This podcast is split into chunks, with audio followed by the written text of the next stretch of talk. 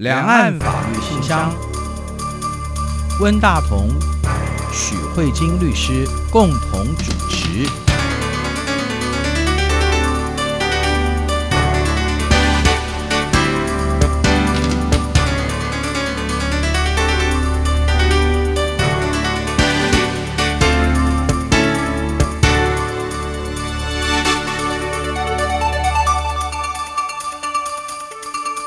各位听众好，这里是中央广播电台两岸法律信箱，我是温大同。听众朋友大家好，我是许慧金许律师。许律师，现在在我们这个网络的时代，就是有非常多的手机的或是电脑的应用程式。在这样的一个情况之下，很多人都会警告我们说：你们不断的贴出自己的照片啊、影片啊，还有我们常常会去打卡啦，就会包含我们去过什么地方啊，甚至于说我们现在在什么地方都有可能会被记录。我想，关于个人资料的保护，有些人可能没有那么高的自觉意识。可是事实上，这是应该是一个值得注意的问题。也就是因为这样子，在美洲贸易战这个过程当中，基于国家安全的理由，美国在这一段时间非常非常的强调这件事情。所以在十月五号，美国的国务卿蓬佩奥举行记者会的时候，强调说，总部位在中国的 TikTok、抖音跟微信，哈，对美国的个人数据构成了重大的威胁。所以，美国希望这些不受美国信赖的 App 呢，在美国下架。川普总统他也下令，就是在九月十五号之前要处理完他们这家公司的经营的问题。所以这些应用程式跟个人的隐私中间的这些法律关系，许律师或许可以跟我们听众多介绍一点。我们先跟听众朋友，大家可以思考，大家对自己的个人资料是一个什么样的看待的想法，就是。你是觉得说，反正资讯给别人就算了，反正跟我也无关系，嗯，对，还是说，反正应该我这么渺小，应该不会有人在意我？对对，一般人的感觉是这样。对啊，就觉得说，反正我是小人物，而且有人觉得说，居然可以有大露脸的机会，也不错嘛，对不对？对。所以大家才会到什么地方玩，然后到什么地方吃什么东西，都要告诉全世界哈。所以他事实上是故意的，把自己的资讯、日常生活。啊，自己的交友范围，嗯，乃至于他的兴趣嗜好，甚至有些人，他是把他的情绪，每天的情绪起伏，全部都在上面铺露，他可能不觉得。他是在做一件危险的事情，相反，他可能觉得他是他是在做一件非常非常疗愈他自己的事情。对，嗯，所以我们看这个个人资讯的话，你就要特特别注意说，这样的一个资讯对你来说那个意义是什么样的情况？嗯，因为其实就个人资讯的部分的演变啊。我觉得有一个很重要的转捩点，就是第一个科技是一个原因。像以台湾来说的话，像脸书的崛起，就是对于个人资讯有一个很重大的搜集。那其实，在二零一六年有一个非常大的各资事件的问题，造成现在大家对这样的一个科技数据的收集有一个高度的重视。听众朋友，如果是大陆朋友的话，嗯、对于脸书可能就没有那么的熟悉，除非你翻墙啦。大部分可能都是用微博啊、微信这样的一个软体。但是以脸书来说的话，以前它都是。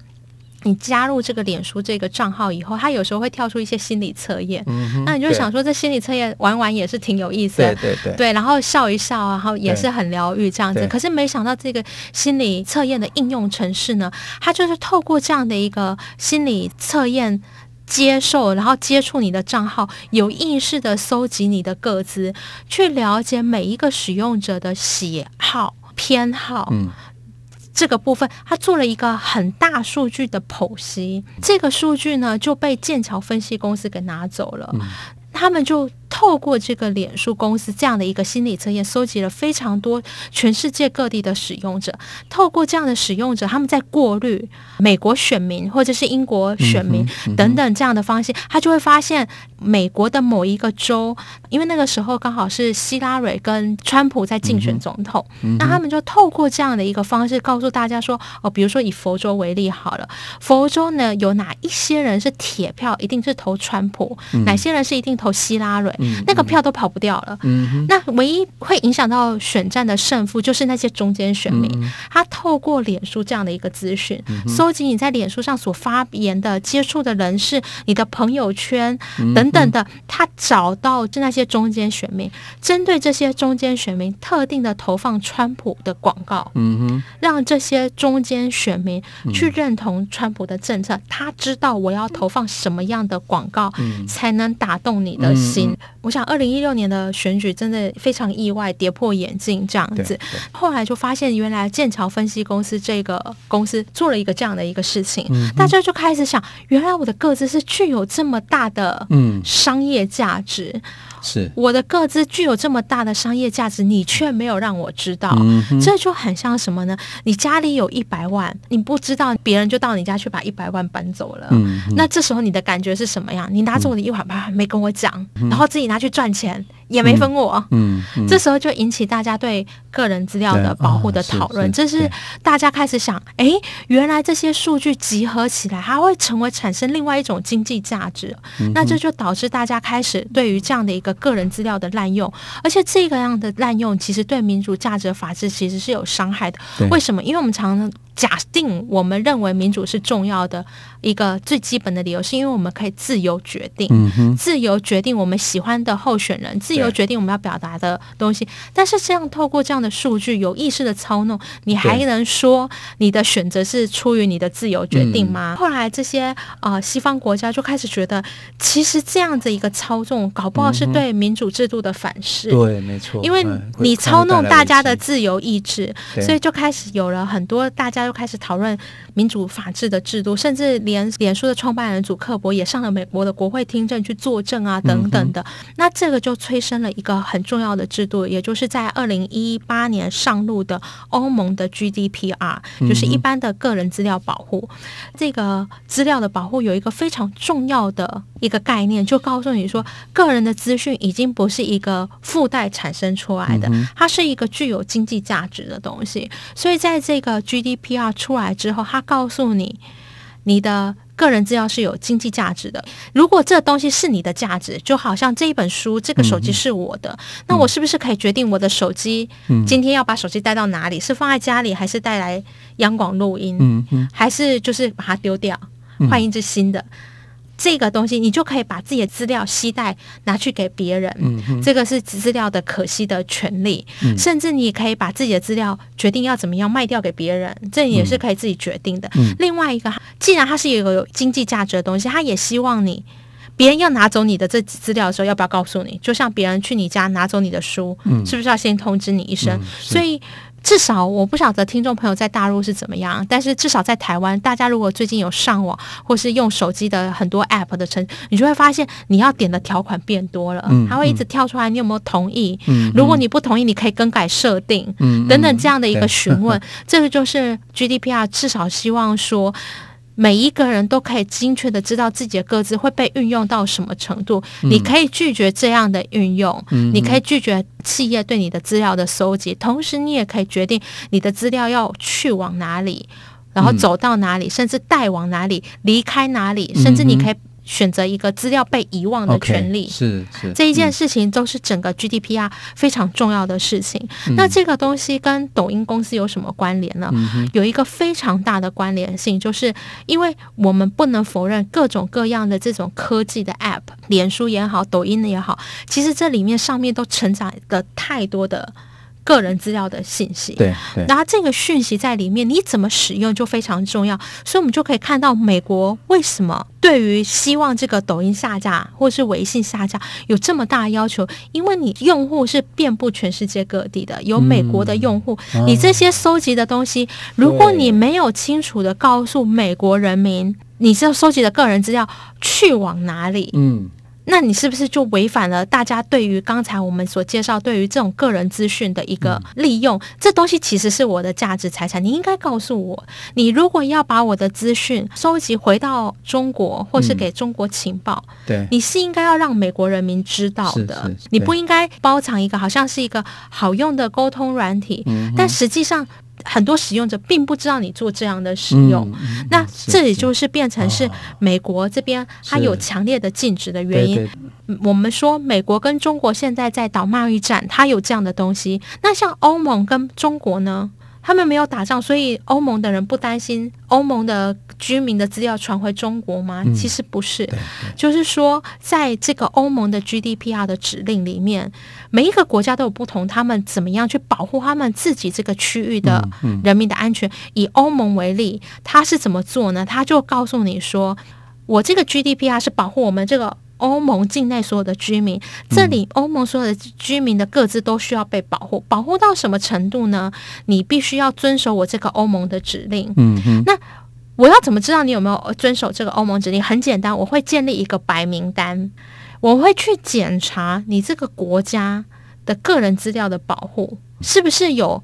确实的告知使用者，你怎么样搜集他们的资讯？嗯，你有没有告诉使用者这些资讯要去往哪里，怎么被利用？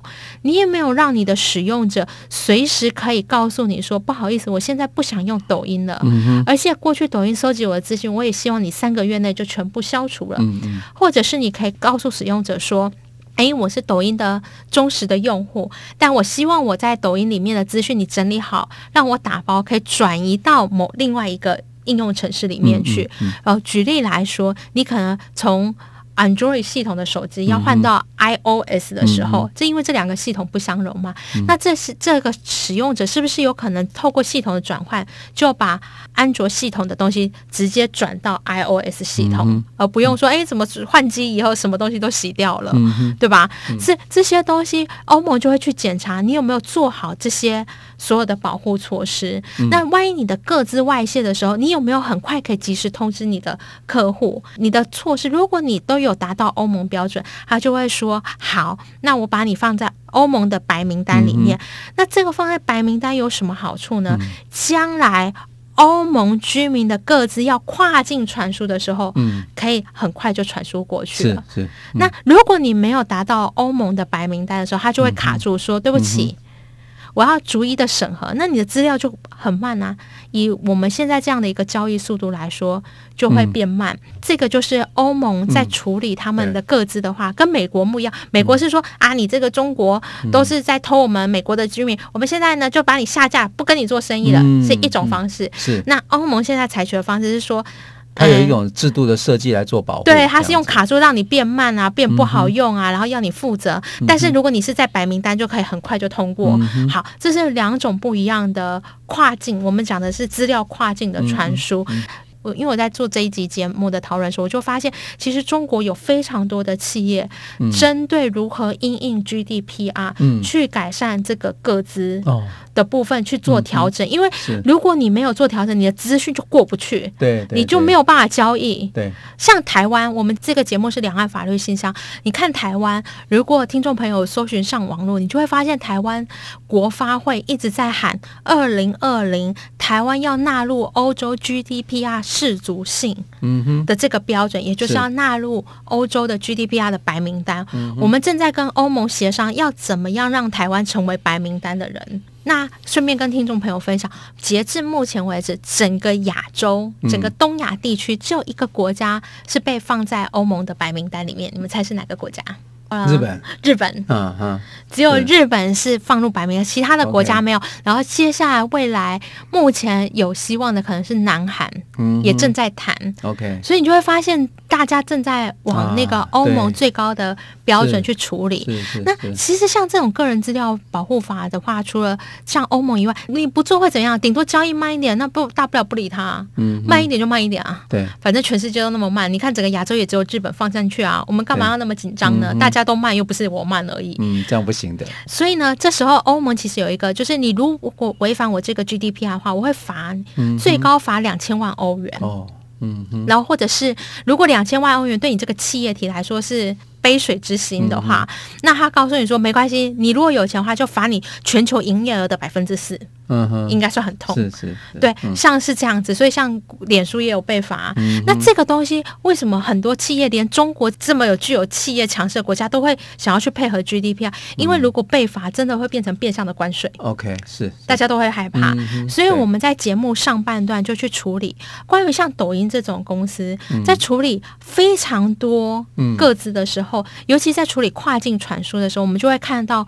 不同形态的，也许可能是像美中贸易战这种禁止的，嗯、也有可能像欧盟的说，你符合放入白名单，你不符合我克你，嗯，我罚还，那变成变相的关税，增加你贸易的成本。OK，好，那这个是节目上半段的部分，接下来在节目下半段的部分，是我想要透过一个，除了跟对外，因为我们个人资讯可能是对外嘛，嗯、那也有可能是对内，就是说，如果我们今天都不对外交易，我们就只单纯就是在中国。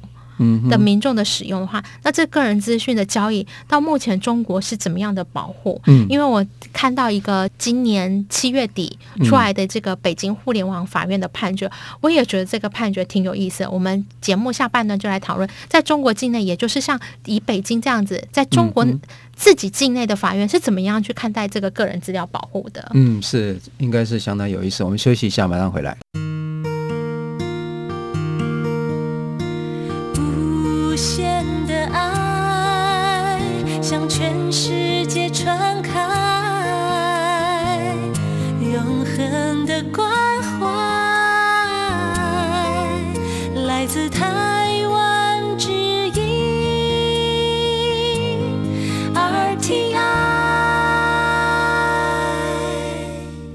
欢迎回来，中央广播电台两岸法律信箱，我是温大同。听众朋友，大家好，我是许慧金许律师。刚才从许律师跟我们介绍的过程当中，我们确实可以看到，就是说，在现在这个互联网高度发达的这个状态之下，手机的那个应用程式被大家所大量的应用的情况之下，各自的收集会造成了具有恶意的掌握大数据的人，他事实上会形成了他的科技独裁，对啊，乃至于他可以左右世界的整个方向，甚至他还可以创造非常非常的多的财富。在这个状态之下，其实。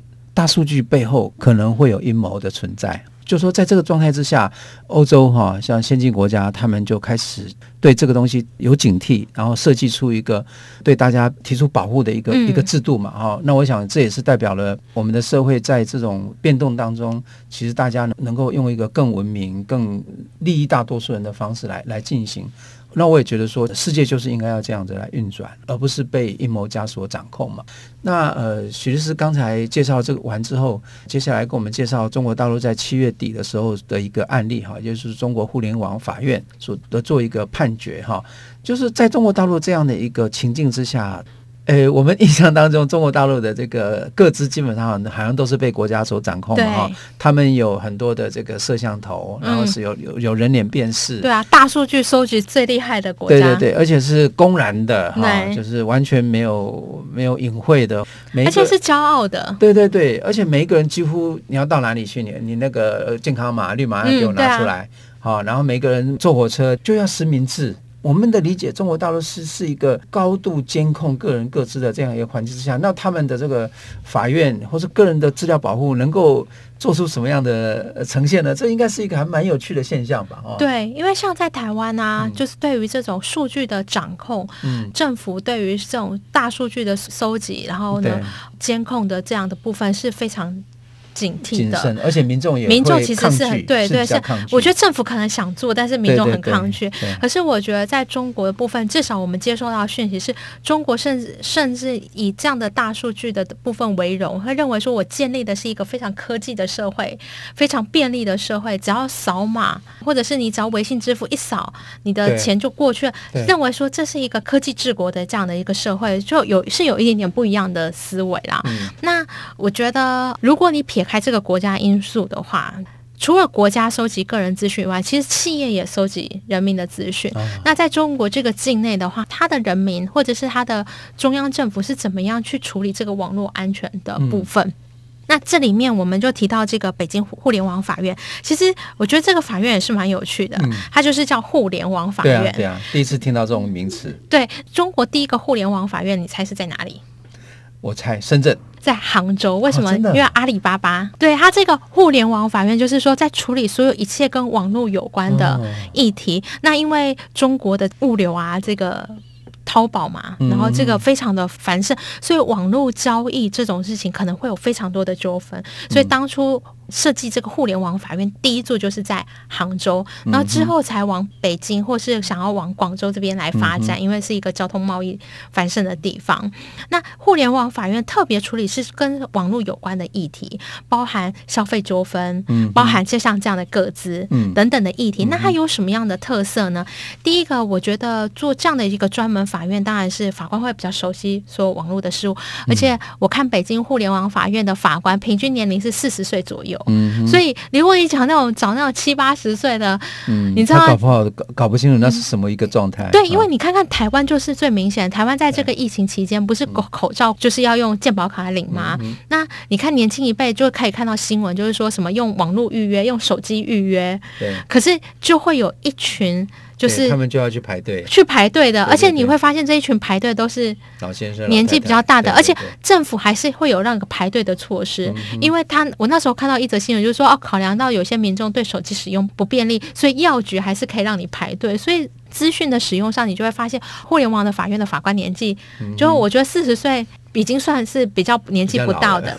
对，虽然有点老，可是以就是在整个公务体系来说，嗯、已经算是年轻的嘛。嗯、因为大家想看，大学毕业二十几岁，然后有稍微有个资历啊什么的，所以已经算是偏低年龄层偏低的。就是第一个，嗯、就是互联网法院的法官年纪并没有说很资深。那另外一个还有一个特色，就是考量到网络是无远弗届，嗯、所以他并不是一定要实体开庭，他是可以视讯开庭的。哦、然后他的书状的递交全部都是电子化。哇所以这个是一个互联网法院，就是让既然是互联嘛，你在法院做的事情也要像也要有一点科技感吧？对。然后这是有关互联网法院。那这个互联网法院就是针对关于这样各自网络个人资料的讯息。那我看到其实这一个判决是一个法学博士，他的我觉得应该算是有点尝试性诉讼尝试的的这样的一个实验，他就是。据这个判决是说，他是二零一九年二月九号才开始注册成为抖音的用户。嗯、然后他注册这个成为抖音用户之后，他发现一件很有趣的讯息，是说他给抖音的资讯，假设只有五个，嗯、为什么抖音在透过各种的资讯以后，可以给他十五个不同的交友配对或十五个讯息？嗯、他就觉得很奇怪。嗯结果他就会发现呢，原来在他注册之前，嗯、他的朋友的电话簿、联络簿、这个手机讯息里面有他个人的资讯，嗯嗯、所以抖音就连因为收集他朋友，就连带他的资讯就一起收集。所以当他加入抖音的时候，他的抖音所拥有他的资料的这个数据就变多了，嗯、然后可以给他的各种提供各种的不同的资源与服务也就变多。嗯、然后这个教授就会认为说不对啊，你没有经过我同意就收集我的资讯，还拿来做利用，嗯、这个是根本就违反。就是中国现在网络安全法的一些要求，所以他就认为说，他这个抖音是违法在接受他的个人资讯，而有侵害侵权行为的部分。嗯、而且教授还说，更可怕的是我在哪里啊？每次我只要使用抖音软体啊，就会上面出现是。我位置在成都哪里？嗯嗯、他就说，这不是很可怕吗？全世界人都知道我在哪里，嗯、很没安全感呢、欸。对啊，比如说我今天跟事务所同仁说，我今天要去央广录音，感觉好像是在工作，结果发现呢，我在某个百货公司吃下午茶，这不是很尴尬吗？对，对，对，对，对，然后他就觉得说，哎，抖音其实这样用的话，已经超过他的同意权了。嗯、你我今天使用你的软体，我知道我可能有一些个人资讯要释出，但是你可不可以？超过我的同意范围内去做我不想要的使用跟运用呢？那这样的一个法律系的教授呢，就告上这个法庭了，嗯、就是认为说这是侵害个资。嗯、那我特别觉得，就是这个法院也蛮有趣的，他很认真哦，就是就每一个行为都很认真去讨论。嗯、判决就说，哎，依照这个中国的网络安全法，嗯，其实并没有我们想象中说，哎，好像。对各自没有很照顾等等的，在这个各自法院，法院就是说，哎，你是二零一九年二月九号才加入，那中之前的加入，嗯，没有经过你同意，这当然是收集是有违法的啊。然后可是抖音就说，可是你他后来加入啦，啊，所以难道之前的不能用吗？嗯，那个抖音的公司也就是说啊，后来你也是加入，难道之前的东西就矫正啊、补正啊、洗白了吗？法院说不行，之前的。违法收集就是不能用.不能因为他后来加入你就成为你的用户，就那些夯不啷当的东西都可以拿来用，就自动就是矫正，因为这样会造成使用者不知道他到底同意的权限有多大。嗯哼，嗯哼。那法院又进一步的去讲说，像你看你给人家标示这个你在哪里，他如果不同意，等于说没有啊，可是他有同意我收集他的 IP 位置，欸，哎，嗯，那法院说 IP 位置是一连串的数字，比如说一四零点五三点二九一，你看到这个你会知道是在哪里吗？可是你把人家翻译转码变成说哦，你在成都。这两件事情是不一样的运用。你单看到这个资讯，跟看到这个资讯背后被解译的过程中，法院认为说，其实你没有那么大的权限。所以我们也可以看到，就是法官其实很认真去处理企业没有经过个人同意所谓的收集或利用，其实是违反中国的网络安全法的。这样的一个基本概念，基本上跟台湾的个人资讯，以及跟欧洲的 GDPR 或者是美国的这些隐私权的保护法。其实其实是蛮类似的，okay, 嗯、对。那所以这个判决就告诉你说，你要删除你之前搜集的，嗯、而且你要跟原告道歉，还要赔偿原告金钱。嗯、那我觉得这个法官很有趣，就是说，我觉得中国最矛盾的地方就是在这里。有时候你看到他的整个走向，比如说是集权是专制，嗯嗯、可是他们就还是有一些。很认真在思考这些权利的人，他们还是很认真去思考每一个个人的权利。嗯、有时候你都让你就觉得很冲突，你知道吗？因为这个法院的法官他就说，我觉得他讲到一个蛮重要的地方。他说，为什么这些东西是重要？他说，个人讯息和资讯的消极利用会带成大家的侵害的风险。嗯、你没经过我同意，你就拿去利用，会造成我的风险。嗯、那如果我对你的资料积极的运用的话，又会带给人家财富。所以你没有经过别人同意会带来风险，可是你又过度的积极利用，你会可能会造成财富。所以这个部分，法院认为说，他讲到一个非常重要的讯息，就是说关于这样资讯的东西，就变成是经济发展的一个具有商业价值跟经济利益，所以必须要很严重审慎以待。嗯，这个是这个法院的判决最后，法官自己有感而发写了一段的这样的一个数字。所以我们就可以看到，就是说，呃，中国现在有呈现一个比较有趣的发展。就是在这个全球对各自越来越重视的情况之下，中国自己对于自己中国人境内的个人资料保护也一直在建立。嗯嗯。但是我们可以看到，美国为什么有这样的一个美中贸易战，然后会一直指控啊，你偷我们的美国人的资讯，就是说对于跨境传输的这样的资讯，可能还有跟世界。没有很连接的上，或者是说他有意的去取得他不应该取得的资讯，所以这会呈现有一种国内跟国外的断面的落差了。嗯，大概是这样子。台湾也是因为各自，就像我觉得不管是这个。北京的互联网法院还是欧盟的法院，大家都已经体认到各自是一个具有经济利益、商业利益的一个这样的景的东西。是那台湾也是啊，也要保护我们台湾自己境内的这些个人资讯。可是台湾现在目前也是很努力的寻求在这个国际化里面，可以让这个资讯跟国际接轨。是是。对，所以我觉得这里面就会呈现说，同样的个人资讯作为一个有价值的资产，你可以看到两岸有一种不太一样的。应对，大家对于自己境内都很想很认真的保护，嗯嗯，然后呢，很想要多收集，也也会有一些相应的保护。但是对于境外的这部分，或是你从境外取得的措施，那大家是怎么样去跟国际衔接的？你怎么样让大家相信你这个 app 是安全的？我觉得这是变成不一样，大家有不一样的功夫在处理。哦，对，所以应该是说科技的应用背后，其实那个。善意事实上必须要被保证，说我们要有一个机制。而且科技公司或者是尤其像中国这种比较带有国家主义的色彩，其实我觉得这些东西都无非想要告诉你说，企业你在收集这么多资讯，你应该要负起相对应的社会责任。是是，对你不能只是变成，因为尤其是我觉得中国就例外，尤其像这个西方这些民主国家，他会担心的是，我们好不容易送走了一个独裁政权，现在会变变成会不会变成财团独裁？对对对，就是这是一个大家永。远不一样，在思考的面向。对对，对，我想我们人类都希望能够建立一个既便利又自由的社会。对啊，应该是很大的考验呢。对对对，你说个人资讯不要留下痕迹，可是你可以脱离不要使用手机吗？我觉得我不法哎。对对是的。对啊，我们到底是运用科技还是被科技运用？这是一个非常恒长的两难。对对对，所以我们法律就是要去努力的。让大家的自由能够在一个规范的状态之下，能够能够得到一些保障。没错，没错。这样说。